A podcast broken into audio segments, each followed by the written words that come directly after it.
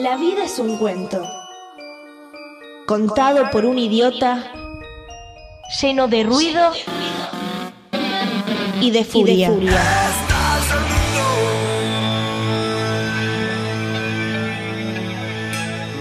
Que no significa nada. El sonido y la furia. Un programa no solo literario.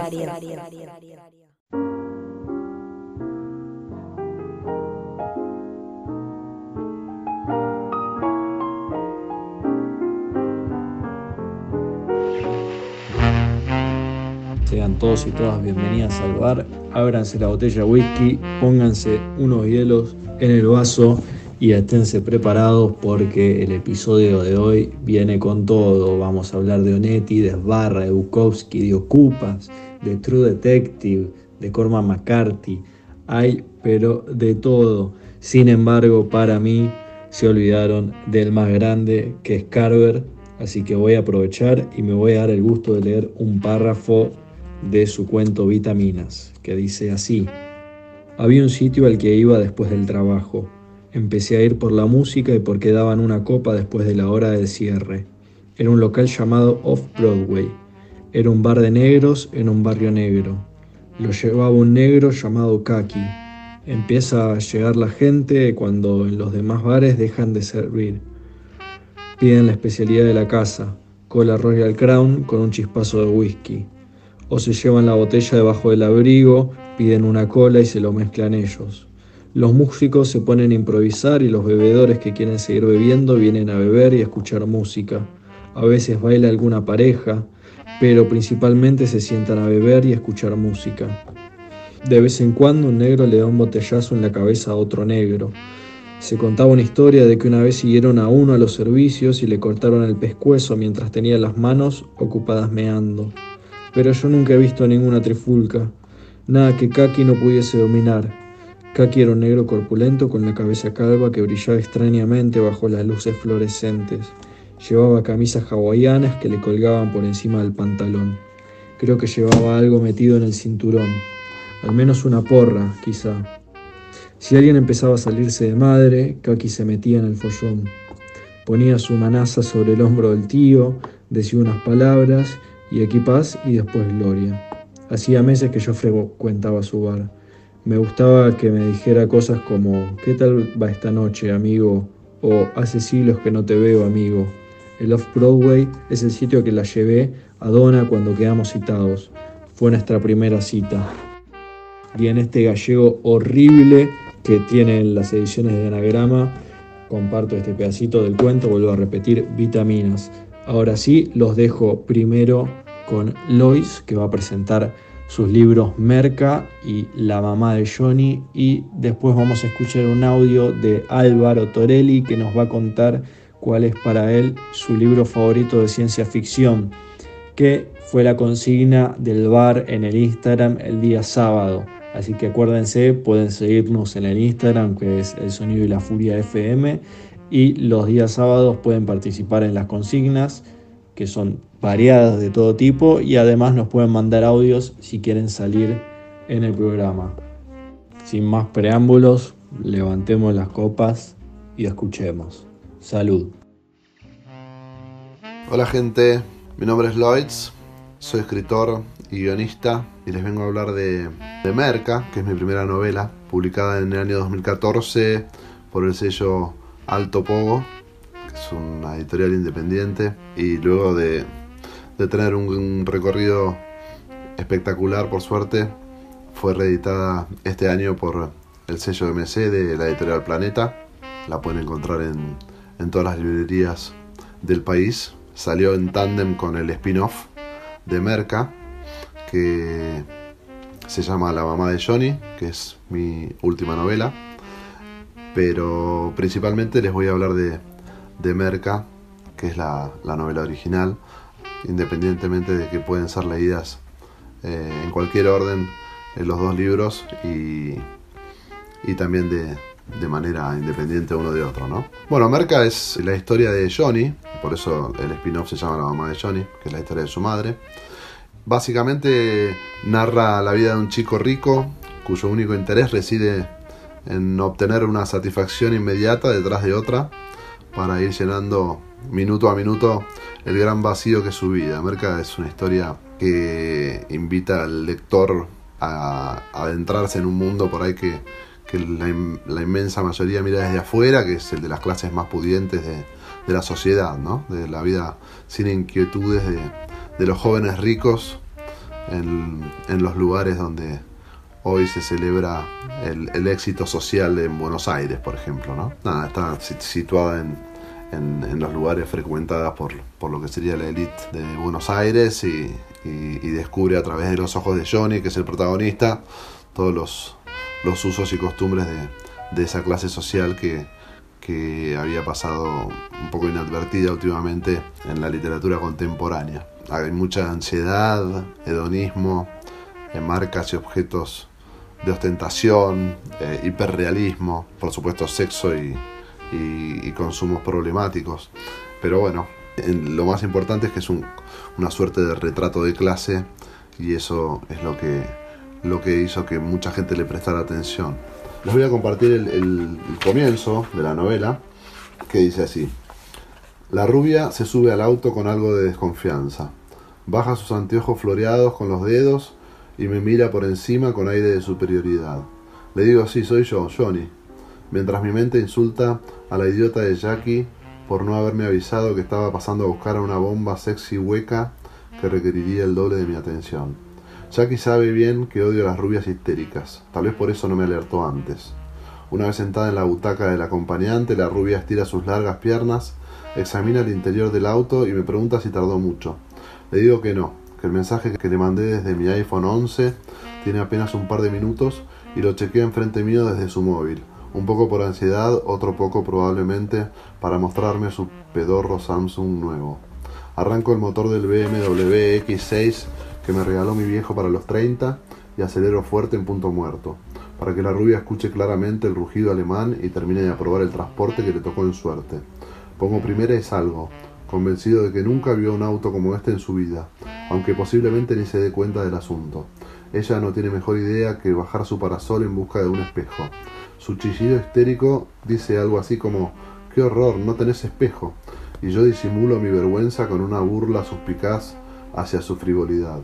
Me gustaría contarle que el espejo está en la guantera, siempre listo para otros menesteres, pero todavía no me animo porque ni sé cuán careta es esta chiquita. De hecho, acabo de tomarme una raya para apaciguar la espera antes de que ella baje. ¿Para qué existen los vidrios polarizados si no? Y los espejos. Tal vez por eso mi incisiva y veloz respuesta la deja conforme y sin hacerse cargo ni darse por aludida, se ríe tal como se ríen todas las rubias. En el estéreo suena David Bowie y yo subo el volumen, mientras ella traería una canción que creo es Ziggy Stardust. Aspiro hondo y la coca se mete aún más adentro de la sangre que circula por mis venas. Me siento bien y la rubia parece estar a gusto, cantando y moviendo levemente los brazos. Por un par de cuadras no hablamos, o al menos a mí no se me ocurre nada inteligente para decir. Bueno, espero que les haya gustado. Les mando un abrazo grande y, bueno, si quieren leer mis libros, eh, como les digo, Merca y la mamá de Johnny por la colección MC de la editorial Planeta en todas las librerías del país. Un abrazo.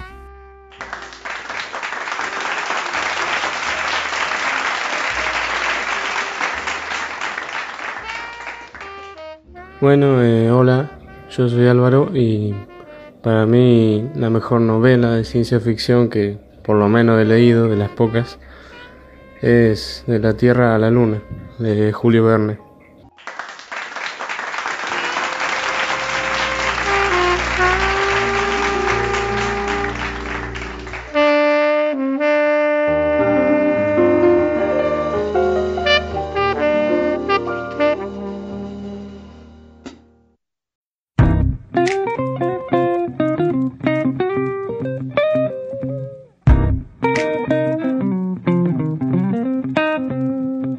¿Te gusta lo que hacemos y querés ayudarnos? ¿Te gustaría elegir y llevarte libros geniales todos los meses? Suscríbete a nuestra biblioteca El Sonido y la Furia. Por una suscripción mínima te llevas un libro elección todos los meses.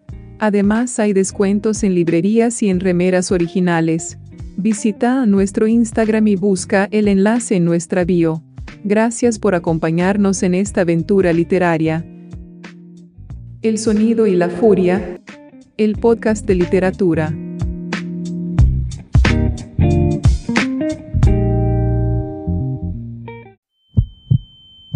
Uy, la puta madre, ¿dónde estoy? Ah, ¿Por qué tomé tanto? No voy a tomar más.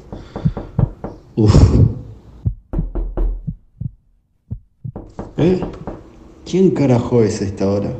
¿Quién es? Manuel Rosso, ¿Y qué querés? Son las 11 de la mañana. algo indecente. ¿Qué? Algo indecente, querés? No te entiendo nada. Pará, pará que abro la puerta.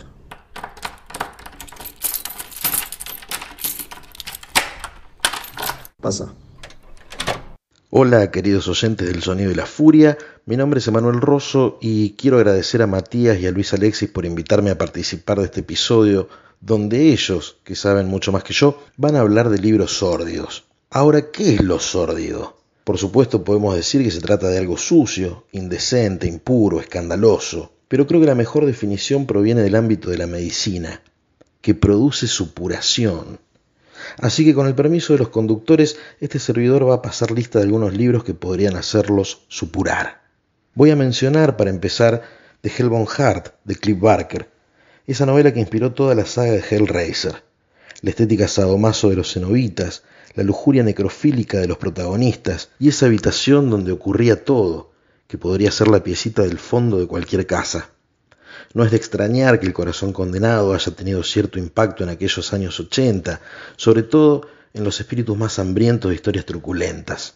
Un asunto un poco diferente, Johnny tomó su fusil de Dalton Trumbo, que cuenta la historia de un soldado de la Primera Guerra Mundial que despierta en la cama de un hospital para darse cuenta, de a poco, que le faltan sus brazos, piernas, ojos, oídos, dientes y lengua. Por si esto no fuera suficiente, cuando el protagonista intenta suicidarse asfixiándose, advierte que le han hecho una traqueotomía, lo que por supuesto frustra sus planes. Johnny tomó su fusil, le valió a Dalton Trumbo ser perseguido y censurado por el macartismo, aunque por otra parte inspiró uno de los grandes temas de metal de toda la historia, One de Metallica. En El sonido y la furia ya se ha hablado largo y tendido sobre La carretera de Cormac McCarthy, también de la obra de Matías Bragañolo. Tampoco hace falta explayarse sobre La Naranja Mecánica, Un Mundo Feliz o 1984. Me voy a tomar la libertad, sí, de mencionar algunas novelas gráficas. Maus, de Art Spiegelman, El Holocausto contado en forma de fábula. Aquí los judíos son representados como ratones y los nazis como gatos. Spiegelman se basó en las experiencias de su padre para componer la obra. La Guerra de las Trincheras, de Jacques Tardy, que cuenta el enloquecido intento de un soldado francés por recuperar el cadáver de su compañero, entre otros horrores de la guerra. Perramos, del amigo de la casa Juan Sasturain y Alberto Breccia, en la que el protagonista tiene la tarea de deshacerse de los muertos de una dictadura.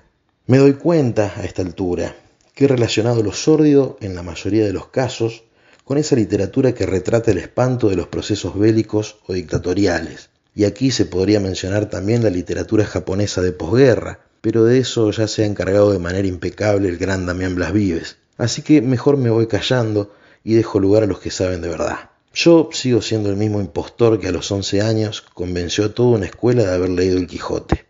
Un farsante, un sucio, un sórdido. El término latino sordidus derivó en nuestra lengua en el adjetivo sórdido. El concepto suele emplearse para nombrar a algo truculento, impúdico u obsceno. Por ejemplo, un sórdido caso de violencia familiar conmueve a la sociedad. Otro significado de sórdido se asocia a aquello que está sucio o manchado. Por eso, en un sentido simbólico, lo sórdido es algo escabroso, macabro o que está alejado de la pureza moral. Un espacio o entorno sórdido, en definitiva, presenta características que no resultan agradables o placenteras. Lo sórdido siempre implica algún tipo de incomodidad, problema o defecto. Dentro del ámbito de la medicina, por último, el calificativo de sórdido se aplica sobre las úlceras que supuran ciertas clases de sustancias. Esto es el sonido de la furia y lo recibimos con amor y sordidez. Bum-ba-da-ba-da-bum, ba-da-bum-bum, bum-ba-da-ba-da-bum, ba-da-bum-bum,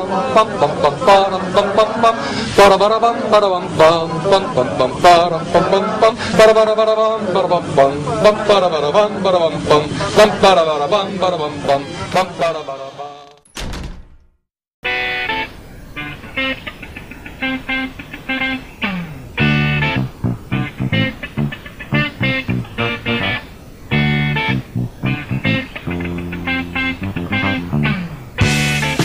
Sean bienvenidos y bienvenidas al Sonido y la Furia, Matías Pertini, quien les habla en esta oportunidad. Volvemos a este formato 3x3, pero inaugurando una temática y un formato que vamos a estar utilizando ahora y si ustedes les copan la próxima temporada, en vez de 3 versus 3 de cuentos, vamos a tener un 3 versus 3 temático. Vamos a inaugurar esta, este nuevo formato y esperemos que ustedes se copen porque nosotros tenemos ganas de que sea así pero bueno, este programa no solo es nuestro, sino que también es de ustedes. Y si les gusta, vamos a empezar a ser temáticos. En este caso, vamos a estar hablando de lo sórdido. Pero antes voy a presentarles a un autor al que los autores de temáticas sórdidas llaman el sórdido. Se trata de Luis Alexis Leiva. Muy buenas noches, gente. Digo, muy buenas noches porque, por supuesto, la literatura y la sordidez suceden de noche. Y, sí, ¿no? Y, sí, sí, sí, sí, sí, Yo creo que la noche está llamada hacia A no ser Midsommar, que sucede de día y es bastante sórdida. Película de este hay director. Algo de, hay algo de morboso. Yo relaciono más los sordios. Mira, vamos a empezar por ahí, ¿no? Como, como Midsommar de Ari Aster para que lo busquen. Tremenda película, pero No es terror. eso, y no el sordio no necesariamente es terror. Aclaremos no, eso. No, tal cual, tal cual. A mí me parece que lo sórdido tiene. eh, yo lo relaciono un poquito más con esta idea que se dice en la definición que, que das al comienzo, con música de, Arto- de Astor Piazzolla de fondo. O algo que- así. O algo así, en la que vos decís que justamente está también relacionado con lo manchado, ¿no? Ah. Hay algo de la mugre, de lo Sí. sucio, que está. Hay que está mucha mugre en los ahí. textos que traje hoy. Opa, hay mugre literal. sí, opa, opa, opa. Porque Sí, va por- ahí, hay depresión, hay Aparte porque, porque los estuviste leyendo con las manos llenas de grasa. Es que, Cuando estabas bueno. arreglando la F100. ¿no? Algo de lo que traje son textos que se huelen también, ¿no? Bien, bien. Así que va por bien. ese lado. Bien, bien, bien. Y pero porque hay algo de, lo, de, de los mundos bajos, ¿no? De ese tipo de cosas. Pero yo tuve que diferenciar algunas cosas. Dije, bueno, cuando voy a elegir, no es lo mismo lo sólido que lo escatológico, por ejemplo. Mm, Sí, no se me ocurría escatológico igual, ¿eh? no lo mezclé con Yo pensé. ¿sabes en qué pensé? Porque yo dije, bueno, tiene que ser algo que esté mezclado de alguna manera con la miseria, con la pobreza, con, o, con, o con una situación de, de- de- de decadencia muy fuerte, ¿no? De, suciedad. Y pensé en el Lazarillo de Tormes, por ejemplo. Pero el Lazarillo de Tormes está tomado eh, desde, lo la- desde el lado escatológico, no solamente desde el sórdido, y en todo caso no es específicamente sordidez. Bueno, sí, cuando ¿No? vos dijiste ese escatológico pensé en nuestro viejo amigo, ex amigo Matías Bragañolo, quien Claro, alguna claro. vez ha sido parte del programa, pero bueno, Cosas que pasen. eh, con el destino de las cosas últimas, que es sórdido también. Es, sí, pero me parece que no tanto porque va al mundo del glamour igual, ¿eh? Ahí es donde yo discutiría. Ajá, sí, está bien. Está sí, sí, puesto sí, en el mundo del sí, glamour lo escatológico en el mundo del glamour. Sí, sí, está y bien. ya no es sórdido. Sórdido me parece que tiene más que ver con. con. no sé, con un hombre en la calle, con vivir en la calle, con. Bueno, mucha calle, sí, mucha Sí. calle, gran ciudad, por lo general. Por lo general, Tengo gran un ciudad. texto que no sí. está relacionado con las grandes ciudades. Me gusta, vamos a ir por digo, eso. Pero eh, ahí está la confusión. ¿Sórdido es realismo sucio? Ah, qué buena pregunta. Eh, Yo. A mí me parece que no en el sentido. Sí es realismo. ¿Eh? Hay realismo y hay mucho realismo. Claro, sí, sí, sí, sí. La literatura que- sórdida es una literatura realista. Y que tiene que serlo de alguna manera, me no parece. le queda otra. Acá no hay fantástico, no hay ninguna salida por lo fantástico. No sé. Ese silencio que, que- que acá estoy pensando en, lo- en los futuristas. eh, Querrías meter a Stephen King. no, no, querría meter eh, Mad Max, ¿entendés? Ah, Ese bueno, futuro destruido, sí. ¿no? Esa, esa cosa puede ir por ahí. Eh, Pensaba en Robocop, la primera, Bueno, sí. ¿no? Sí, sí, Es- pero esas bueno, fábricas, ¿no? También tiene que ver con el policial sucio. Sí, Estaríamos algo- en, algo otras, de- en otras vueltas. ¿no? Algo del trash, ¿no? De ese futuro Tendríamos trash. que traer a, a Raymond Chandler. Sí, puede ser. A, a- a preguntarle a Robles. Yo creo que Robles sabría también. Tenemos que hacer esas preguntas, ¿viste? Autores. Decir, a ver, Sí. ¿a quién le preguntaríamos sobre lo sórdido? Eh, Pero digo, no entremos en el policial negro porque, bueno, es otra, otro género. Está relacionado se- con lo sórdido, pero es otro, otro mundo aparte. Claro, porque aparte creo que tanto el policial negro como lo como esto que decías del, del realismo sucio eh, contienen sordidez, pero es otra cosa, me parece. No, digamos, la sordidez no es un género. Estaba pensando que obviamente sería sórdido. Por ejemplo, la novela de Nico Ferrero es recontra sórdida, pero eso es policial negro y en otro momento que hagamos policial negro lo citaría. No lo traería Claro, acá. Exacto, sí, sí, sí, Sí, es una excelente novela, súper sórdida. Sí, Leo sí, Yola sí, también sí. podría entrar, pero Claro, claro. bueno, ahí tenés sórdido con, con fantástico, ¿no? Puede ser, sí, ahí puede entrar como también sería sórdido con fantástico eh, La Virgen Cabeza de Cabezón Cámara. Ah, bueno, pero ese sí tiene mundo sórdido. Tiene Sí. mundo sórdido y es fantástico, ¿no? Bueno, o sea, me estoy contradiciendo lo que acabo de decir, Claro. lo que acabo de afirmar hace unos segundos.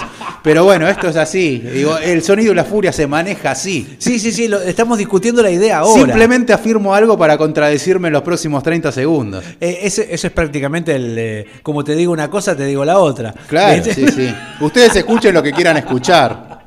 El sonido y la furia se adapta a todos. Tal cual, tal cual. Es más, eh, si- estos, acá presentamos nuestros principios y si no les gusta, tenemos Esperen otros. 30 segundos que nos contradecimos. tenemos otros si no les gusta. Pero Eh, bueno, sí, la Virgen Cabeza tiene eso. Sí, Be- bueno, pero ponele, ¿ves? Bella, sí. Eh, como es, le viste la cara a Dios, Bella, también de Gabriela, Sí.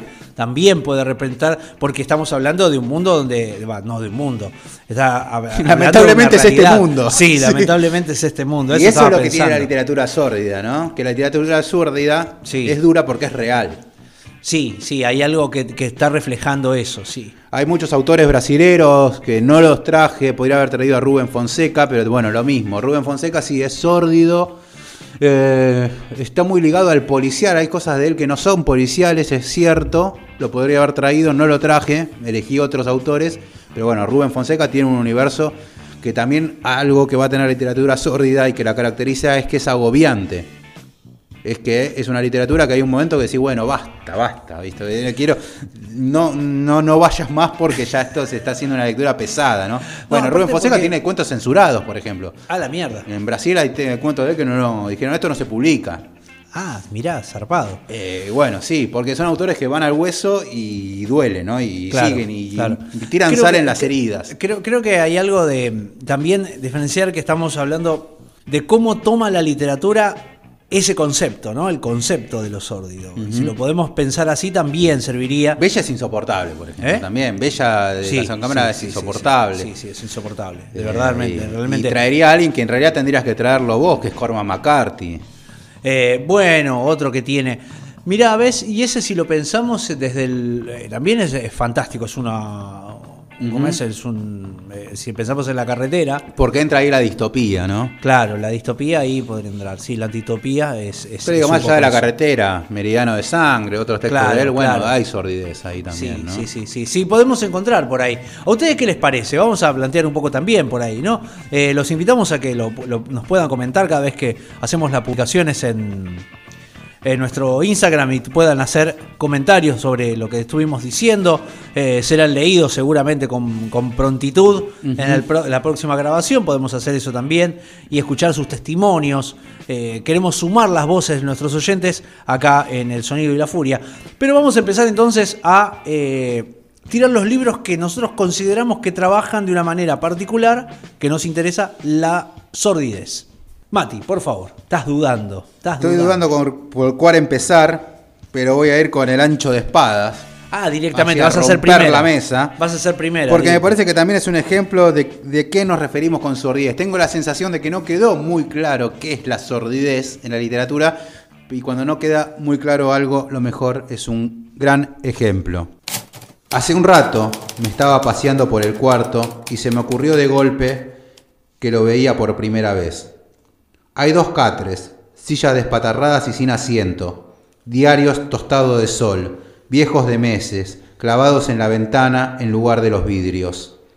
Me paseaba con medio cuerpo desnudo, aburrido de estar tirado desde el mediodía, soplando el maldito calor que junta el techo y que ahora, siempre en las tardes, derrama adentro de la pieza. Caminaba con las manos atrás, oyendo golpear las zapatillas en las baldosas, oliéndome alternativamente cada una de las axilas. Movía la cabeza de un lado a otro, aspirando, y esto me hacía creer, yo lo sentía, una muesca de asco en la cara. La barbilla, sin afeitar, me rozaba los hombros. Me parece que esto es un gran ejemplo de literatura sórdida.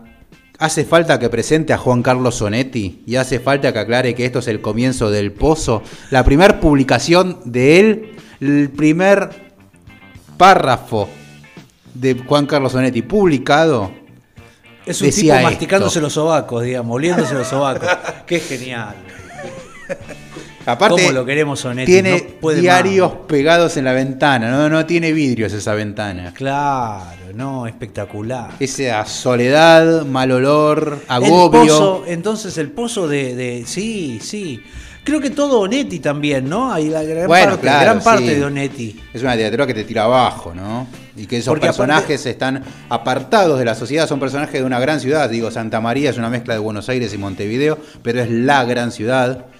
Y son personajes que viven en una ciudad próspera, entre comillas, eh, y que viven apartados, que son misántropos, que casi que no sienten apego y afecto por nadie, ni por nada. Sí, además porque no tienen. eh, están como en el margen, ¿no? Son como. Marginales, obvio, sí, sí. Son, son marginales totalmente, personas que. o personajes que. que se manejan entre la suciedad de lo que queda, ¿no? El que vive de los restos ajenos. Hay algo Sí. de eso, ¿no? El vivir de los restos ajenos. Sin un mango, o con el mango justo. Sí, sí, sí, estar siempre, Eh, siempre y hay, bueno, mendigando. Sí, sí, sí, hay, eh, son desgraciados, eh, como vuelvo a repetir, misántropos, en consecuencia solitarios, y que ya personajes de unos 40 para arriba, ya bastante escacheteados por la sociedad, y me parece que, bueno, cuando digo es una literatura que se puede oler, me parece que este es un ejemplo muy claro, ¿no? Sí, totalmente, totalmente. To- to- Estoy muy de acuerdo, muy de acuerdo con que hayas puesto a Onetti. Y aparte, un poco también la excusa de traerlo a Onetti es despegarnos del policial o del realismo sucio. Porque Onetti no entra ahí. No, no entra, exacto, exacto. Policial desde ya no, porque digo, El Pozo no es una novela policial. No, no, Más allá no, de que han premiado en premios a novelas policiales que no tenían un carajo que ver con policiales. Pero digo, eso pasa Claro. últimamente en algunos premios de esos que se andan dando por ahí. En general, en general, De hecho, sí, gente que- Ya estamos tan en, en el culo del mundo acá que no sabemos ni quién ganó el Nobel, ¿no? Gana el Nobel y no nos importa. Creo que no hasta- sabemos ni quién es. Hasta lo gana Aira, te aseguro que no pasa nada. ¿viste? ¿Quién era Ya- Aira? Van a decir todos después. Pero bueno, o sea, ya directamente, digo, estamos totalmente apartados y bueno, los premios incluso. eh, Sí, sí, sí, los tenemos O sea lejos. que Onetti hoy por ahí hubiera ganado el policial negro, ¿no? De Gijón. Pero- Seguramente, seguramente, seguramente. El premio de Gijón lo hubiera ganado Onetti. no hay ni un crimen ahí, Qué pero bueno. desastre, qué desastre. Ni un criterio, un criterio te pido se llama la se llama sucio y policial es lo mismo. El premio, está. el premio nuevo que se tiene que inventar ahora se llama Un criterio te pido. Y estoy pensando que es verdad esa novela que nosotros no mencionamos, pero que ganó, o estuvo ahí de, de ganar el premio de Gijón, ni siquiera era realismo sucio. No, no, no, no, ni Nada. siquiera. O sea, la No. novela negra policial no tenía Te ni dije de lo más, policial ni de que, negra. lo más negro que tenía era la tapa, dijo. Pero bueno. Impresionante. Pero bueno, fuera de eso, eh, sí, Onetti tiene esos mundos donde, donde el tabaco está presente, es donde el tabaco, el alcohol, es como algo que te lleva a un berreta, mundo. además, ¿viste? Ese vino que tiene más gusto alcohol. Si tiene una uva es un milagro. Sí, si eso está si esto está hecho de una sola uva, por lo menos es un Primero milagro, una sí. uva y después le tiraron dos litros de alcohol arriba. Sí, sí, sí, esos venenos. Sí. eh, hay algo de la autodestrucción también en Bueno, los obvio, ¿no? sí, sí, hay mucha viene por ahí. autodestrucción. Pero no es lo mismo, por ejemplo, no es sórdida, por ejemplo, eh, Pizarnik, a pesar de la autodestrucción. No, no, no. ¿Viste? Ahí es No, no, diferente. No, es sórdido, no. ¿No? Digo, no llega a la sordidez. No, Eh, va por otro lado. sí, va por- sí. Claro, va por una autodestrucción por otro lado. Los Ujú. sórdidos va como esos mundos bajos, ¿no? Como esos Porque en Pizarnik hay esperanza y hay amor. Me parece que Digo, no, obviamente Sí, no todos sus poemas, pero digo, hay como algo. Lo, lo que de- pasa es que en Pizarnik hay poesía desde un lado más, más onírico, entonces Sí. no va hacia la realidad. Creo que lo Pero peor creo es- que hay amor todavía en Pizarnik. Hay, hay un deseo de amor, sí. sí, sí, sí. Acá en el mundo sórdido no hay ya eso. No, no queda, es abandonado. Aunque, aunque, esto me lleva al libro que he traído yo, por supuesto. Y mirá a dónde vamos, volvemos a Argentina. Yo pensé que íbamos a traer más, más extranjeros, pero no, hemos, nos hemos quedado acá en Latinoamérica. Pero Netti es uruguayo, no es argentino. Por eso, no, en Latinoamérica dije, no, no, me, me acordé. Basta de decir argentinos, algunos uruguayos, carajo. Claro. No, porque aparte si... Como Gardel, ah, no. Si Onetti, si Onetti fuera argentino, Borges dejaría de ser el mejor escritor argentino y sería una cagada. Fuertísimo lo que dijiste, fuertísimo. Se, agarra- se están agarrando las piñas ahora los críticos. Ya se pudrió todo acá a la ¿cómo vas vuelta. sí, acá, acá alrededor de golpe se empezó a levantar gente de la mesa. Acaba de volar una botella. Acaba de volar una botella en algún momento. Alguien dijo, ah, no, no, no, no, no. Y golpeó la mesa. se y levantó paró. Samir y dijo, usted no puede decir semejante barbaridad. Tenemos el libro que traje, que en realidad porque era uno de los que tenía, y es José Esbarra. Hemos hablado de él alguna Sí, que otra vez. hace mucho. Hace mucho. Y, y- y vos has hablado, Mati, de la obra de teatro que se hizo justamente de este libro, ¿te acordás? Sí, muy buena. De Plástico Cruel, Ahí de José Esbarra. Por los suburbios del abasto, como tiene que ser, ¿no? Para una novela como... Exactamente, hay algo de eso. Lo que sucede con Plástico Cruel es, es un muchacho que ya de entrada es prácticamente un linchera, que vive en una casa tomada, eh, como una casa abandonada, Mm. Sí, en que se realidad enamora. vive como un linchera, pero es como que se va de una familia que era clase mediera. Claro, y sí, se sí, va a descubrir los sordios. Algo que también eh, la cito porque se me vino a la mente. eh, Mariana Enríquez, eh, cómo desaparecer completamente, ¿no? Bueno, no, sí, poco, pero claro. No, no está dentro del. O sea, es un mundo de clase media ingresando a los sí, suburbios. pero esa sí tiene muchas cosas de los sórdidos, sí. Esa novela sí, también. Y también cierto. el cuento de Mariana Enríquez, este. El que va con las la cosas que perdimos en el fuego. El de la peluquera, no. No, no. El que se mete, que está en Constitución. Nunca me ah, acuerdo. bueno, sí, sí, el primer cuento de eh, las cosas que perdimos en el fuego. sí. Ese, sí, sí, sí, sí, Ese es buenísimo, es Buenísimo, también. Es buenísimo. ese. Bueno, eso, esa descripción de esos mundos, un poco José Barra juega con eso, ¿no? Es este muchacho que se va a vivir ah, de la nada, ¿no? Y que tiene eh, contactos con un montón de gente a la cual. eh, a la cual va llevando a su mundo decadente, ¿no? Y él vive prácticamente de la caridad ajena y él se enamo- y, y- el gran amor de él, o sea, él se enamora de una chica de mucha guita que se llama, eh, que le dicen plástico, justamente plástico cruel, el-. ¿no? El plástico. eh, Linda Morris se llama. Es verdad. Linda Morris. Y él es el Axel. Axel es. Este es Axel y otro es Alex. No, no, Alex. no se mataba sí, sí, mucho sí, con los nombres. No, no tenía mucho. muchas ganas de pensar en otros nombres. Eh, Axel también es el objeto de amor de. eh, de. mm, Ah, de Bombón, Bombón. que es una travesti, ¿no? Que se hace llamar poeta y puta, ¿no? Y en estos diálogos y estos pequeños. eh, Ya me siento en el emergente. eh, claro, exacto. en el abasto, ¿no? en exacto. los recitales estás de poesía. en el emergente, sí. O estás en, eh, en, en lo que era el Maldita Ginebra. Ah, bueno, sí, ya. En la querida Maldita Uf. Ginebra. Creo que desaparecida Sí, ya. obvio, El sí, evento sí. de Maldita Ginebra. Maldita Ginebra. Eh, y tiene un fragmentito donde Axel y Linda Morris, ¿no? El amor líquido, dice así. Cae tu meada. Oro desde tu entrepierna hasta mis piernas. Rayo de sol humeante y vertical, cae tu meada. Chispas doradas de tu amor líquido. Caen sobre los engranajes calientes de mi locura. Báñame. Empápame, cae tu meada.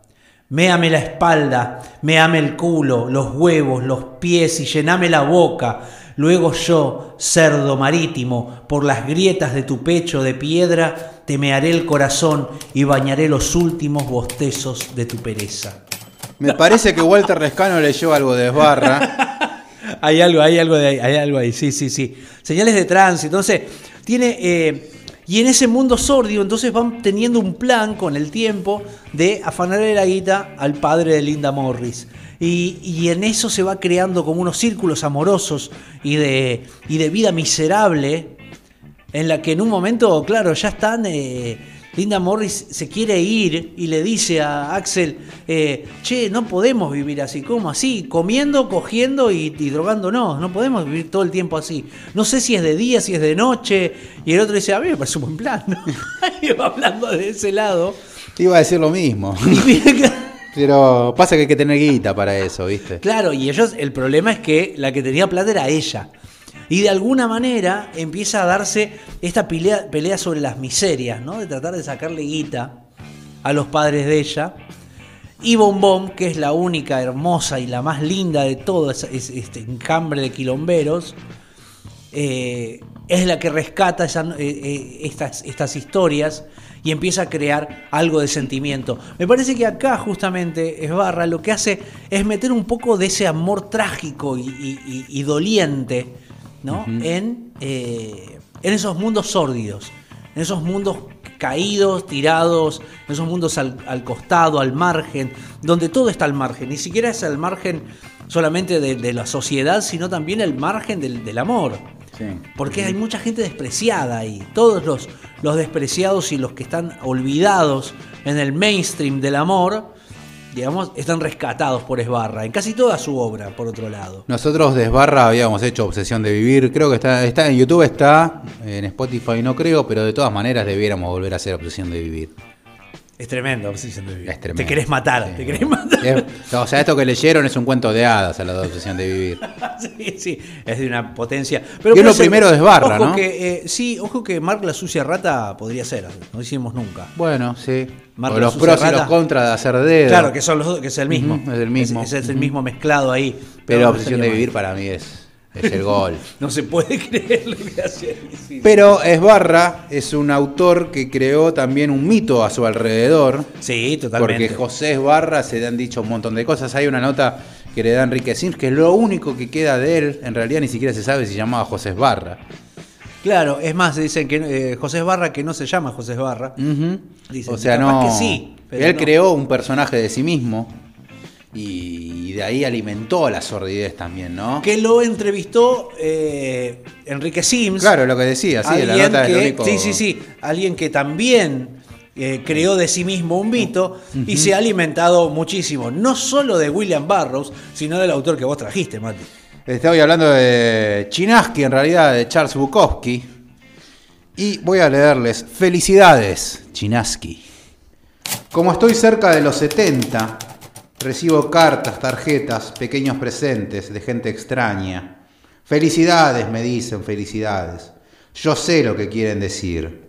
Por el modo en que he vivido, debí haber estado muerto en la mitad de todo este tiempo. Me he cobijado bajo una masa de grandes abusos sin ningún tipo de cuidado hacia mi persona, casi al punto de la locura, pero sigo aquí, inclinándome hacia esta máquina, en esta sala llena de humo, con este bote de basura largo y azul a mi izquierda, lleno de botellas vacías. Los doctores no tienen respuesta y en silencio están los dioses. Felicidades, muerte, por tu paciencia, te he ayudado todo lo que he podido. Ahora, un poema más, un deambular por el balcón, qué agradable noche. Estoy en shorts y medias, me rasco gentilmente mi veterana barriga, miro por ahí, miro fuera de ahí, donde la oscuridad se reúne con la oscuridad. Este juego ha sido una locura del infierno. Señoras y señores, Charles Bukowski, para mí la poesía de Bukowski está muy por encima, incluso de novelas que son muy buenas como Mujeres, Womans, en Sí, la edición. sí, estoy totalmente de acuerdo. Eh, La poesía de Bukowski es muchísimo mejor que su narrativa. Y ha sido un padre de sórdidos, ¿no? Eh, tienen el programa que hicimos de la poesía de Bukowski también en Spotify, donde la presentó nada más y nada menos que Quique Ferrari, alguien que se ha sabido nutrir muy bien de Bukowski, porque es muy difícil después de leer a Bukowski no caer en la fácil de decir, ah, qué boludez. Querer escribir como él, ¿no? Claro, Decir, está sí. hablando de lo que yo siempre quise hablar. Siento y- un personaje en un sillón a tomarse 25 latas de cerveza y con esto tengo una novela. Es un poco más difícil. Tal vez no es tan así, tal vez no es tan así. Pero No digo que no suceda, ¿no? Porque está lleno también de novelas de gente que piensa que por poner cinco insultos por, por párrafo está haciendo una obra literaria. Claro, claro, claro. Es- eso también es un problema, ¿no? El creer que, eh, que por ser macabro, por ser eh, soez, o por ser sordio, o por ser incluso eh, cruel y. Ni, ni siquiera cuando uno escribe todo sobre, sobre, la, sobre el morbo- son cosas morbosas, ni siquiera quiere decir que estés haciendo literatura. No, no. Es que- ¿Eh? Estás describiendo cosas y estás jugando con algo. Literatura sería prescindir de eso. A lo sumo, no, a lo sumo saber utilizarlo con efectividad, porque de última, eh, no es solamente eso. Pero mirá, este mismo poema de, de Bukowski, ¿no? Uno diría, bueno, eh, podemos ser sórdidos, podemos ser todo. Y él, sin embargo, lo, casi que hace una elipsis, ¿no? Eh, por el modo en que he vivido, debía haber estado muerto en la mitad de todo este tiempo, ¿no? Eh, me he cobijado bajo una masa de grandes abusos sin ningún tipo de cuidados en mi persona. Listo. Claro, no, no está buscando más, no, no está No regodeándose. necesito decir yo que me tomaba cinco botellas de whisky por noche. No. Entiéndanlo. Es más, dejo No la ventana abierta que es peor todavía. no está ni siquiera necesitando ser grotesco. No, no, no. Y aparte, o sea, lo que tiene Bukowski es que le conocimos la cara y está a la vista. ¿no? Claro, O sea, el claro, abuso, claro, claro, como decían de Sócrates, todos los vicios se reflejaban en su rostro. Excelente. No hace falta aclarar. No, por supuesto, pero está muy bien porque hay algo de eh, lo sólido incluso. Bueno, cuando les leí recién lo de lo de Esbarra, o sea, si bien pareciera como si de, de alguna manera fuera pornográfico más que más que sórdido, pero porque no había manera de elegir un fragmento que representara la sordidez que, que representa el conjunto de la obra. Porque en los pedazos en donde hay sordidez, se tienen que complementar con todo lo demás que hay en la obra. Hay un ambiente sórdido. Ese eso que Esbarra. estás diciendo de Esbarra va totalmente con Pedro Lemebel y Crónicas del Sidario, ¿no? Bueno, También en Chile, en Chile, que justamente habla de su militancia en el Partido Comunista siendo homosexual y no sé si corresponde decirle trans o no, pero bueno, ahí. Qué en el difícil, límite. claro, claro, claro, Pero claro. digo, bueno, también, y todas esas crónicas del Sidario, además, justamente hablando de la homosexualidad en Chile y el militar en el Partido Comunista que lo rechazaba. Eh, Claro, bueno, todo como- ese quilombo está totalmente bien narrado y también tiene eso que vos decías de Esbarra, ¿no? De, de contar, pero tampoco, o sea, ser sórdido sin tampoco entrar en demasiado detalle. Porque además el, eh, los personajes, bueno, Esbarra usa mucho, eh, como, como le pasa a Bukowski, ¿no? Autor- eh, personajes en primera persona, ¿no? El personaje que vive en ese ambiente no necesita describirse, le es absolutamente normal. Uno saca Claro, por, sí, por si describís contexto. mucho, te sentís como un nene fascinado, totalmente ajeno. Si te fascinas porque venís de afuera. Exacto, Como exacto. todas Sos estas un crónicas turista, que hacen un de las villas del conurbano. Ay, mirá, no, mirá, no tienen agua, boludo. Wow, ¿viste? No. Decís que es como es hacer como una como una serie de Suardo, digamos. Bueno, una cosa así, ¿no? De golpe ves que Podría- mirá, toda no. la gente acá es Un- hermosa. No, un- no, no es un- hermosa la gente un de acá. enano bailando arriba de una mesa, podría verlos todo el día, sí. Bueno, obviamente eso, eso es lo que no va. claro, claro, claro. Eh, pero tomado desde, el- desde la naturalidad de donde está viviendo, es aún peor porque te vas de esos mundos, o sea, dejas de leer y te sentís sucio vos también. O sea, sentís que está- estuviste metido ahí. Que ese cuerpo reventado es el tuyo, ¿no? Claro, que eso, decís, ah, ah, che, qué jodido esto. A ver, eh, algo que está muy claro, ¿no? Que dice, cuando Bukowski dice, yo tendría que haber vivido la mitad de, la- de los años que estoy cumpliendo, también genera cuando uno lo lee de decir, che, este cuerpo está hecho pelota. ¿Por qué? Porque se tomó el peor alcohol, tomó la peor droga, digo. Claro, claro. Y, y tuvo los peores trabajos, ¿no? Que él después se encarga de agrandar el mito cuando en sus novelas, ¿no? De esos trabajos de mierda, literalmente, que cobrás dos dólares por semana y uno te lo gastás en escabio y comprás el peor escabio, ¿no? Claro, Obviamente claro, no salís claro. bien de eso. Y el maltrato constante, el maltrato de la sociedad, el maltrato de la gente que te mira como un borracho y esa mirada del otro que también te destruye. Sí, sí, y que aparte te termina llevando a esos mundos otra vez, ¿no? Nosotros cuando Hay algo del sí. vicio en el- la sordidez. Ahí, nosotros cuando hicimos el programa de Bukowski habíamos leído el poema Bluebird, que, vuelvan a escucharlo porque realmente es, es hermoso, que es un poema donde Bukowski dice, es que he tenido que crear una coraza. Yo sigo amando, no es que no amo, no es que no me... Pero tuve por autodefensa, para seguir en pie, tuve que crear una coraza con la sociedad. Claro, tuve que ser un mal tipo, digamos, para poder seguir claro, adelante. sí, sí. Sí, sí, Pero no es que yo tenés- sea una mierda, no es que yo no, no amo al mundo. Yo amo, todavía me enamoro, todavía puedo querer a alguien. Pero todas las respuestas que he recibido a lo largo de esta vida me hicieron generar esta capa que me aísla, que me separa algo- para protegerme a mí. Claro, hay algo del, del- parece, me- pareciera, ¿no? Llega un momento en que pareciera como si la sordidez solo pudiera ser posible en un mundo capitalista, ¿no? Algo Vos sabés que, eso. bueno, hablando de sórdido, ahora que está tan en auge Ocupas. Claro, bueno, ahí Hay tenés. una escena de Ocupas que me, me, parece. mal ver ocupas de vuelta, boludo. Me parece una maravilla. Y sí, porque se nota que perdimos totalmente, Me- ¿no? me- me Estamos de me vuelta. siento mal, me siento mal, no, Estamos de vuelta en esa época. No, bueno, nada que ver, no, no, no- Pero no- hay una no venimos a hablar de escena, ocupas, pero hay una escena de Rodrigo de Serna que es el gran, la gran transformación del personaje es la de él, porque él era Sí, un pibe sí, también de clase totalmente. media que cae al infierno de la ciudad. Y hay una escena que es totalmente perfecta, bien lograda y que viene en relación a Bukowski, que es cuando él ya sobre los capítulos finales, ya totalmente transformado, está sí. tirado en una estación de subte, mm, se, se acuesta en una estación de subte, cansado ya, y un pibe le tira unas monedas y lo mira. Y la mirada de ese pibe lo revienta, él, porque dice, no, mirá lo que me convertí, estoy dando lástima. Claro, claro. Yo estoy dando lástima. Claro, claro, claro, claro. No, es- no era el poronga que él se creía. No, no, Termina, ¿viste? claro. no, al contrario, es como que se da cuenta que, che, me ¿en qué momento pasó que yo me convertí en uno de esos tipos que está tirando en la calle? Claro. Que yo me, los veía a ellos, ahora yo soy uno Soy de uno ellos. de ellos, claro. E- Eso, eso te destruye. Ese, bueno, la serie tiene esa cosa, ¿no? Te- Está muy bien lograda desde las miradas también, ¿no? Ujú. Tiene un trabajo de las miradas muy fuerte. Eh, pero bueno, para no centrarnos ahí, yo te decía que me hace mal porque me recuerda un montón de cosas y un montón de mundos que, que es mejor no vivirlos y eso. Y esa. Viste, no, Lo no estamos sé. viviendo un poco de vuelta. No, claro, que- pero digo, pero encontrarse en ese tipo de juventud, que vos Ah, seas sí. joven en esa época y que estés en esos mundos, eh, a mí no me era ningún chiste estar ahí. Digamos, no me parecía ningún chiste. Vos no eras de los que estaba viajando a Disney en los 90. No, no, no, justamente.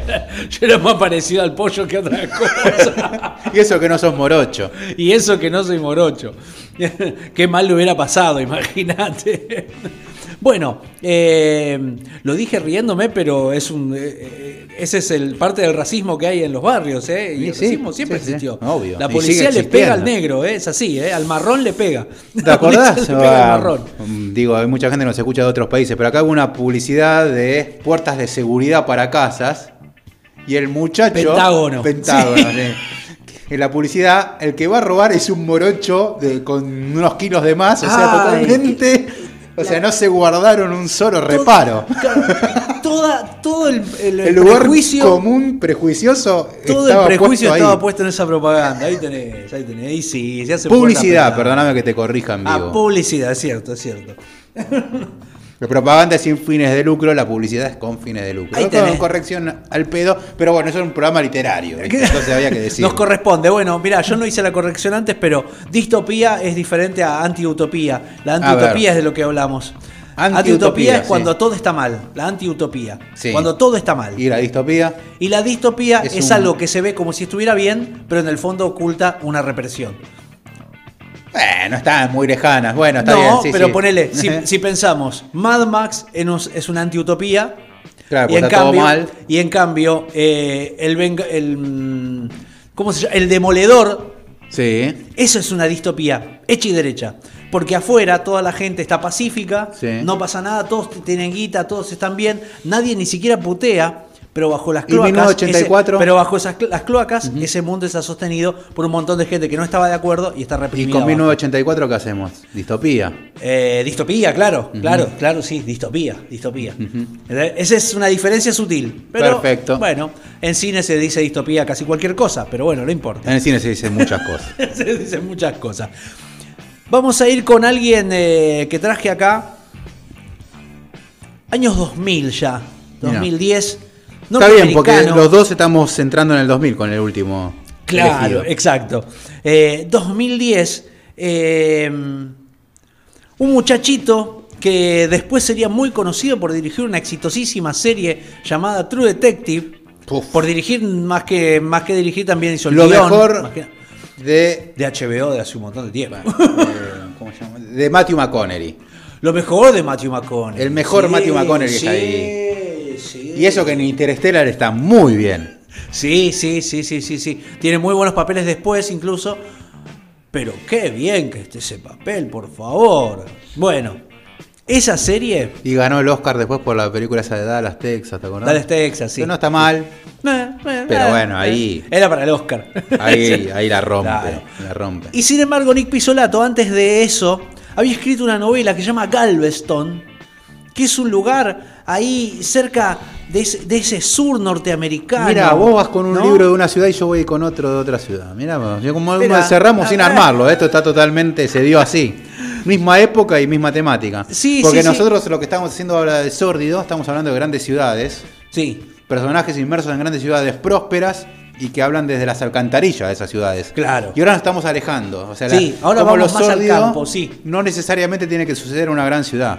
Exactamente. Y en este sentido es un...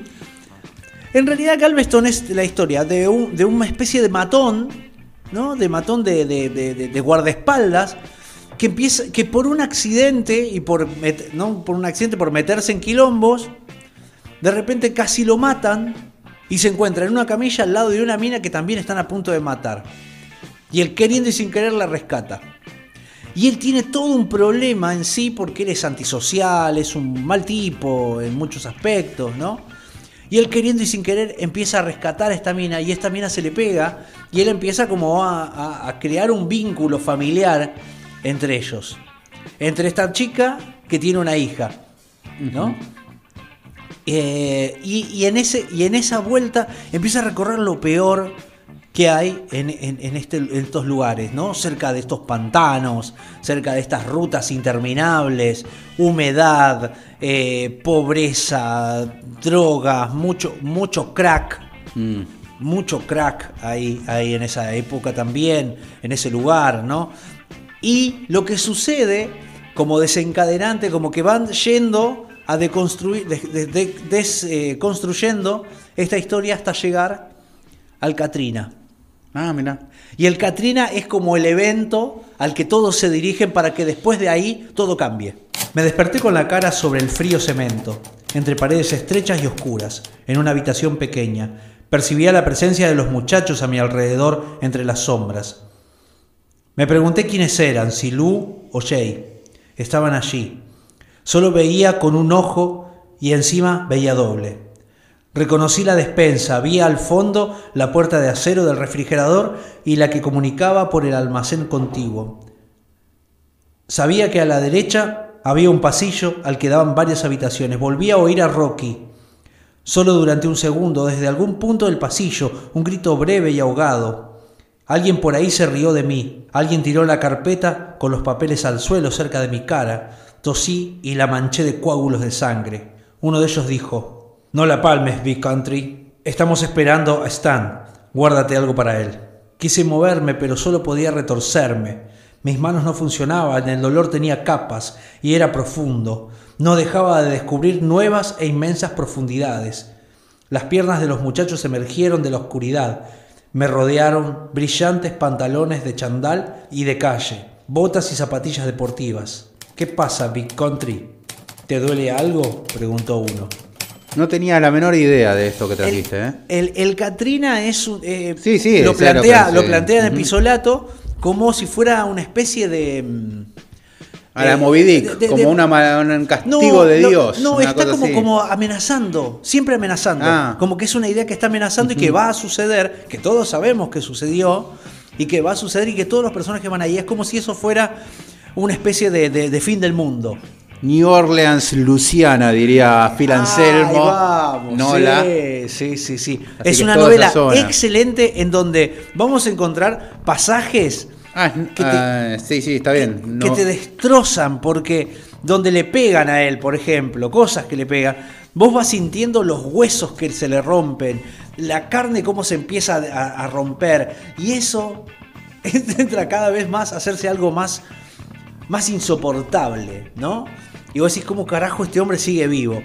Y todo se dirige hacia ahí, a esos mundos abandonados de gente de, muy baja estopa que vive de la delincuencia y a la vez saliendo de la delincuencia, ¿no? Que hay algo de bondad en esa delincuencia y en esa, y en esa crueldad del mundo.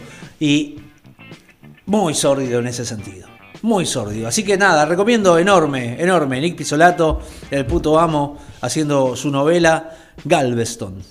Y hablando de literatura septentrional, de, de las grandes ciudades alejadas, porque en realidad si nos ponemos a pensar, lo sórdido de la ciudad está muy bien, pero es peor en las afueras.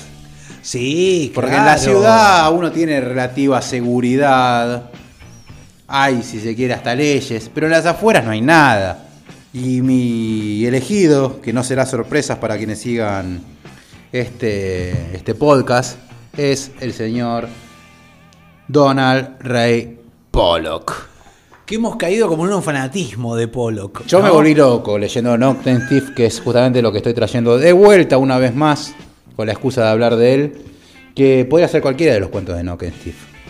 Porque lo que crea Pollock, más allá de que Nocturne Thief existe, es crear igualmente a Nocturne Thief y contar en un lugar que, que es totalmente cruel, que es totalmente misántropo, donde los ciudadanos de ahí están todos derrotados y el consumo de drogas destruyó un pueblo. Y están todos dejados. Claro. Se me hace muy difícil elegir un fragmento. Sí, sí, sí, sí, sí, es difícil. Es difícil porque todo crea un ambiente en ese sentido. Pero digo, todos los cuentos de, de acá que, contribuyen a crear un clima que es totalmente insoportable.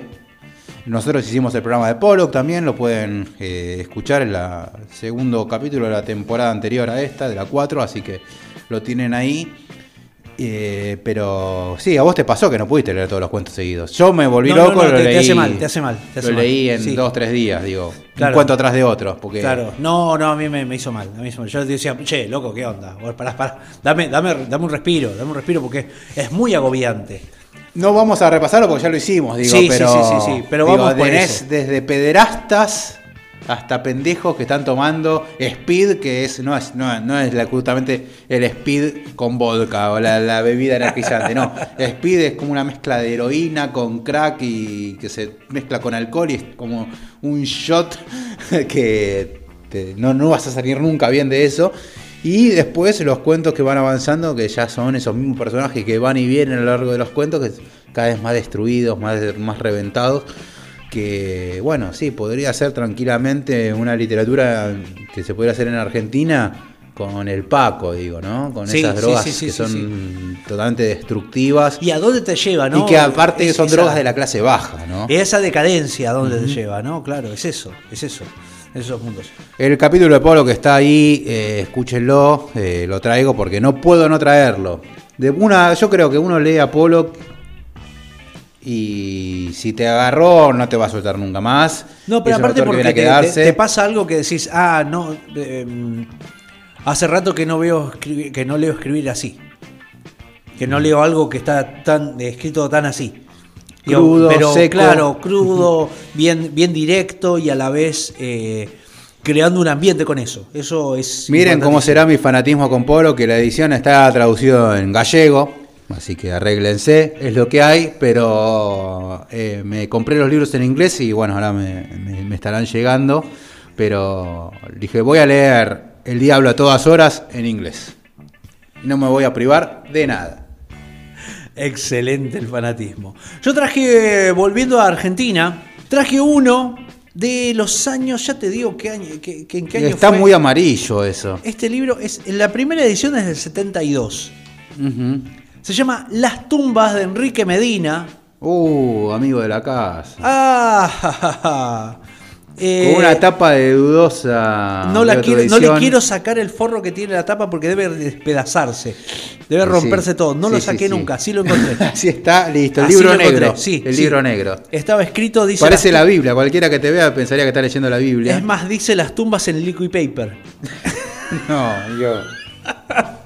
¿Querés libro- sordidez? Ahí tenés sordidez. Exacto, exacto. Mucho mo, mucho hongo, mucho ácaro. Es un nido de ácaros. Bueno. Medina está bien. Muy bien que cerremos con Medina porque es un sórdido de acá, ¿no? Sí, Aparte, sí, lector sí, de sí. Celín, que eh, lo tenemos que no mencionar, Luis Ferdinand Celín, también tiene el capítulo para escuchar de Viaje al fin de la noche.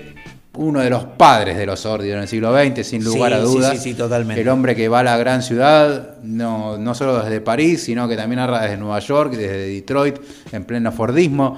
Y digo, Medina lo presentó y claramente fue influenciado por Celín. Y viene bien porque, mm, bueno, Las tumbas es una novela, es la novela más conocida de él, eh, que tiene más historia o más seguidores o lo que sea, eh, que retrata el mundo de un niño que se hace llamar Enrique Medina, ¿no? Digamos que lo se relaciona el narrador con el personaje mismo, en primera persona, de un niño que está mandado a un orfanato. ¿Por qué? No porque no tenga padres, sino que tiene madre nada más y la madre no lo puede cuidar porque es demasiado pobre y lo deja internado en un orfanato. Prácticamente abandonado, él está ahí y es la vida en esa cárcel para niños. Es- es- dense cuenta de eso. Ellos les di- dicen a los diferentes orfanatos las tumbas. Ellos mismos Ajá. las llaman las tumbas. Así que imagínense desde qué punto de vista estamos hablando de una cárcel para niños. Prácticamente es una cárcel para niños, un instituto, donde es cierto, Medina después rescata y dice, bueno, yo ahí conté una parte, dice, es cierto que hay otras cosas que, me, las pasé bien y que me gustaron y que me ayudaron muchísimo. Ahora, lo que él cuenta en este libro, que es lo que nos importa en este caso, es de una sordidez apabullante. Hacía mucho que no me daban una buena viaba. Los celadores me decían que yo la estaba pidiendo. La verdad es que los pobres tenían razón. Ya los tenía recontra repodridos. Tan podridos que ya no me fajaban. Algún viabazo de vez en cuando, pero nada más. Ahora la cosa se había puesto fulera. Cara de remolacha rugió. A este pendejo hay que escarmentarlo de una vez por todas. Ya me tiene podrido. Chancho Bigotes no se hizo esperar. Inmediatamente me retorció el brazo y entre los dos me llevaron a los dormitorios de arriba. Todos los patios estaban desiertos. Al no ver a nadie que viera que me llevaban para fajarme, me dio miedo. Los que no estaban en clase estaban en los talleres. Hacía rato que había perdido el miedo a las viabas. Ahora retornaba con todos los honores. Me resistí lo más que pude cuando vi que ya no había caso y que mis lágrimas no les conmovían un carajo, me puse a gritar con todas mis fuerzas. El chancho Bigotes era el más grande y fuerte de todos los celadores. Me levantó como quiso y metió el brazo en la boca, tanto me apretaba que yo no podía mover las mandíbulas para morder. El miedo a ahogarme se mezclaba con las ganas de vomitar que me daban el guardapolvo dentro de la boca. Lo más que podía hacer era golpearle las rodillas con mis zapatos. Cara de remolacha me agarró de las patas y se terminó la joda. Cuando subían las escaleras conmigo en vilo, se entiende, logré agarrarme de un caño de la baranda, estuvimos un ratito. Primero cara de remolacha golpeó con las manos, luego con los puños y nada. Pensé soltar justo cuando golpeara para que se hiciera mierda la mano, pero eso aligeraría la subida al cuartito de arriba y por consiguiente la viaba y la verdad era que yo no tenía ninguna gana de acelerar el proceso. Se sacó el zapato y la pobre baranda recibió flor de tacazo. Cruzaron el, dormitorio hasta el cuartito del fondo. Cara de remolacha cerró bien las puertas y las ventanas. A la voz de Aura, Chancho Bigotes me tiró para arriba. Algo me dijo que sería el único momento que tendría para gritar, así que a utilizarlo.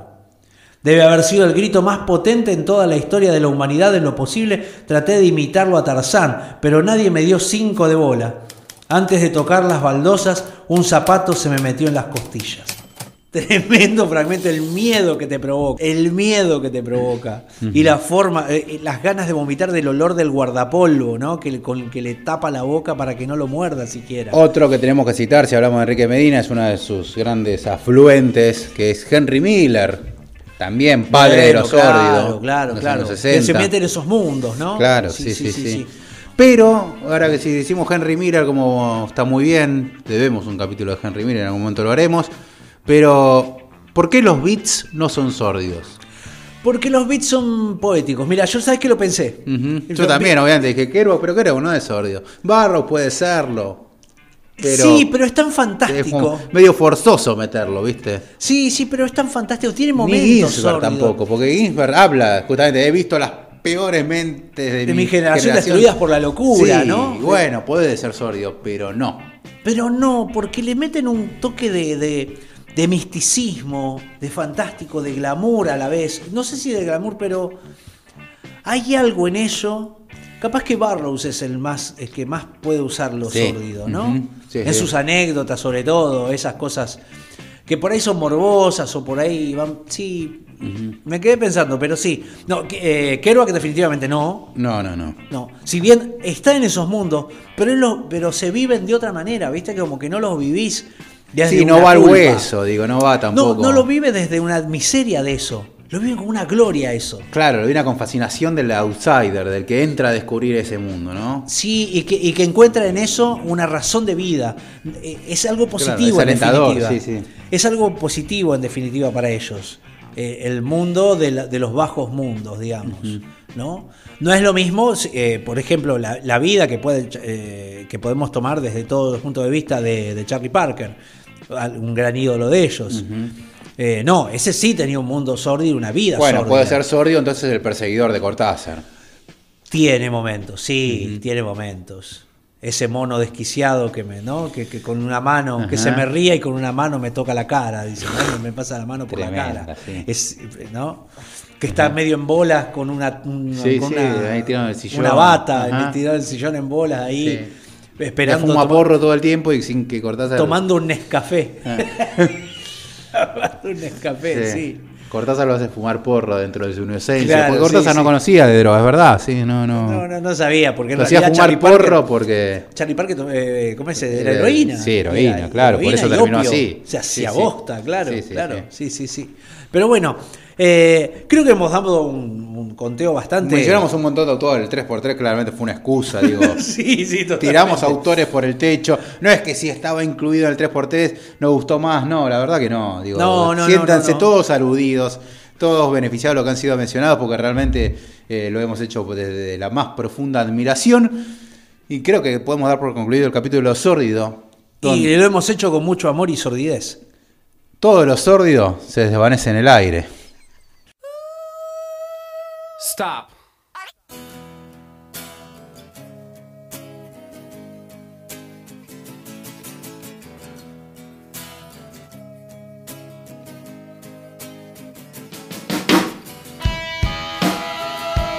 Y nos despedimos en el Sonido y la Furia. Tenemos para agradecer un montón de textos, de libros, demás. Tengo aquí a mi mano, aquí al lado, cerquita, porque lo arranqué a leer hoy y me encantó, de Charlie Failing, este autor que eh, hemos mencionado en la, temporada anterior, presentando las ediciones de la parte maldita y, y demás editoriales que han rescatado de Charlie Failing. Y ahora la bestia equilátera se quedó con una gran parte de Charlie Failing, porque editan El Mal Menor, película que se está llevando adelante El Prófugo de Natalia Meta, la directora, protagonizado por Erika Rivas, que está basada en esta novela de Failing, así que nos ha alcanzado la bestia equilátera este libro. Eh, que ya estoy leyendo, me encanta y va a haber capítulos, ya les aviso, de El Mal Menor. Qué bueno el terror argento, ¿no? Sí, hecho un sí, capítulo sí, sí, sí, de. Mariana Enríquez diciendo qué bueno que está la última novela de Mariana Enríquez, cuyo nombre Nuestra parte de noche. Exacto, eh, nos encantó y Sí, bueno, sí, sí. el terror argentino realmente está haciendo muy muy buen laburo y el de Failing fue del año 97 o antes, Mirá 96 vos. esta novela. Estamos hablando hace casi, Mirá si 20, no casi le darán 20 pelota años, al sí. terror, ¿no? Qué peyorativo a veces le, le hace Sí, pasar a los sí, autores de terror. sí. Ah, Failing no era un autor de terror, pero hizo una novela de terror. Claro, y le bajan que el hacía- precio a veces y realmente la estoy leyendo y me, me parece espectacular. Bien ahí, bien ahí. También anduvimos de paseo por diferentes ferias y nos han llegado eh, en ese recorrido por diferentes editoriales, nos han llegado unos textos que vamos a leer con mucha, mucho cariño y con muchas ganas. Como por ejemplo, se acercó personalmente Maximiliano, Maximiliano Vázquez, y nos dejó todas las historias de amor terminan mal de editorial La Ría. La Ría. Qué alentador. Sí, sí, sí, un buen tipo, ¿eh? Un copado, un copado. Aquí tengo en mis manos Maleficios y Maldiciones, Grimorio del Asesinado. ¿Qué carajo es esto, Alexis? Por favor. un librazo. Está dedicado para vos igual. Ah, porque le pedí que nos deje ahí su, su contacto para hablarle. Ah, y te lo anotó, muy bien. Maravilloso. Un divino, un divino. Sí, es todo ilustraciones, fíjate lo que es adentro, mira. Ah, la zamputa. Ah, ¿viste? Mirá vos. Todo muy dedicado a la muerte, una Muy cosa. cada tanto hay un texto. Sí, sí, sí, hay por ahí unos textitos. Esto parece un disco de black metal. Es impresionante. Repetí cómo se llama. Maleficios y maldiciones, o sea, me estoy cagando la vida quizá hojeando esto. Pero no puedo dejar de hojearlo. Es impresionante. Unos dibujos de la San. No sé, lo que ustedes quieran agregar. Ven un capítulo de Tristam Shardy en adelante y Tristam Shardy antes de usar una palabra te pone, viste, los asteriscos. O sea, complétenlo ustedes como quieran. Exactamente. Tomen eso como, como ejemplo. Tengo también acá eh, de los amigos de Indómita Luz, nos acercaron varios, vos Sí, vas a presentar sí, otros. sí, sí. Y llegaron novedades de Indómita Luz. Uno de ellos es Consta- eh, Constantino, ¿sí? de Matías Bonfante. ¿sí? Acá vamos a leer, o te- Hernán Roncino hace la contratapa. Ah, güey. Así que vos. está recontra recomendado. Vamos a ir a leer eso. Constantino de Matías Bonfante. Y aquí tengo otro de Indómita, gente querida, si las hay, el cuarto piso de Jorge Yaco y la contratapa es de Juan Carrá. Aquí llegó Ahí Carrá, tenés. Carrá, Carrá. El show va a comenzar, eh, le hace la contratapa. Muy bien, ¿cómo se llama entonces? El cuarto piso de Jorge Yaco. Y se acercó, ¿sabés quién? María Sola. Esa. Una genia total. Presentó alguna vez un libro también en nuestro programa, espero que presente este, digo, ¿no? Por supuesto, Vos sabés ya que es algo increíble, ¿no? Cosa que le contamos a los oyentes de Sonido Furia. A veces es difícil conseguir que un autor quiera presentar su libro. O sea, no sé qué pasa, pero no me, han, no- me han contestado, no, mirá, no, la verdad que no, no, No sé, quiero me- no, sé me qué animo. decir. No sé qué decir. decir, bueno, bueno. Por suerte con María Sola no va a ocurrir eso. No, espero. no, no, no. María Sola es una genia. Y publicó por Muerde Muertos, Útero de Cemento. Un libro totalmente negro. Yo creo que lo tiene que hacer competir en la novela negra de Gijón, ¿no? Eh, Ah, no, nada que ver. No, no, Bueno, no, si es no, policial no. negro no lo va a ganar. No, me imagino que no. Y mm, tiene un montón de ilustraciones, una cosa belleza. Y la gente de muerte muerto no escatiman, no reparen gastos. No reparen gastos y tiene unas ediciones hermosas. Así que, útero sí, de ¿eh? cemento de María sí. Sola. Muerde muertos, no, no le puedo decir nada. Pero yo me quedé todavía con Indómita y tengo aquí de Quique Ferrari, Territorio sin cartografiar. Ya fue presentado este en realidad, ya mandó su audio Ah, Quique. verdad, nos llegó el libro Y- en esta vez. La verdad, Quique, un, tipo que siempre sí, siempre sí. Sí, sí, sí, gente que sí, gente que sí. Estoy viendo acá y ya está grande Quique, ¿eh? Mirá. ¿Qué también? Deja de chusmearle la No, no, la bueno, gente. lo pusieron acá la gente de Indómita, yo lo hacía mucho más joven. Se ve que la cerveza y Motorhead te mantienen joven. Claro, creo que es eso, ¿no? Es, es- es el karma del Emi. así que, muy bien, bueno, así, muchos libros para hablar y así que vendrán novedades para, para esto. Y no quiero, no quiero dejar de recordar que está abierta, sigue para que se puedan suscribir en la Biblioteca del Sonido y la Furia, que por solamente 400 pesos se llevan un libro a elección todos los meses. Nadie hace eso, gente. verdad que no. De verdad. Y un nadie podcast por eso. semana ya casi que nadie lo hace tampoco. Un podcast por semana, hacemos entrevistas, hacemos resúmenes de libros, a todo aparte. Hay bar los fines de semana, déjense de joder. Hay muchísimo material, hacemos incluso talleres gratuitos, en, en- el, el newsletter toda la semana, el taller gratuito en, en- en Twitch. Uf. Uf, muchísimo, muchísimo. Así que para que todo esto siga sobreviviendo, simplemente se suscriben 400 pesos por mes, se llevan, y encima se llevan un libro. Y no nos invitan a la feria de meses. editores, ¿a vos te parece? Eh, che? no Tanto que rompimos la bola Está para estar.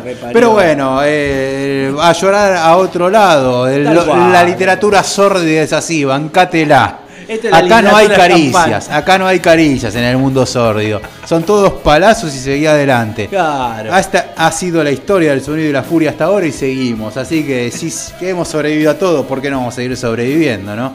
Nos vamos a despedir entonces. Ustedes están acostumbrados siempre a irse con buena música de este podcast. Y no va a ser la excepción. Elegí para despedirnos la etapa más sórdida para mí del rock, que es la de Bigger's Banquet, de los Rolling Stones, clásico de clásicos.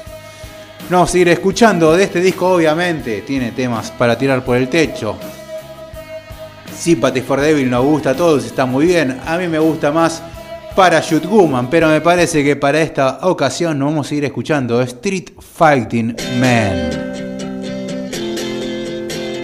Me encantó. Hasta el episodio que viene, gente. Lean mucho, escuchen mucha música. Y si se animan, escriban.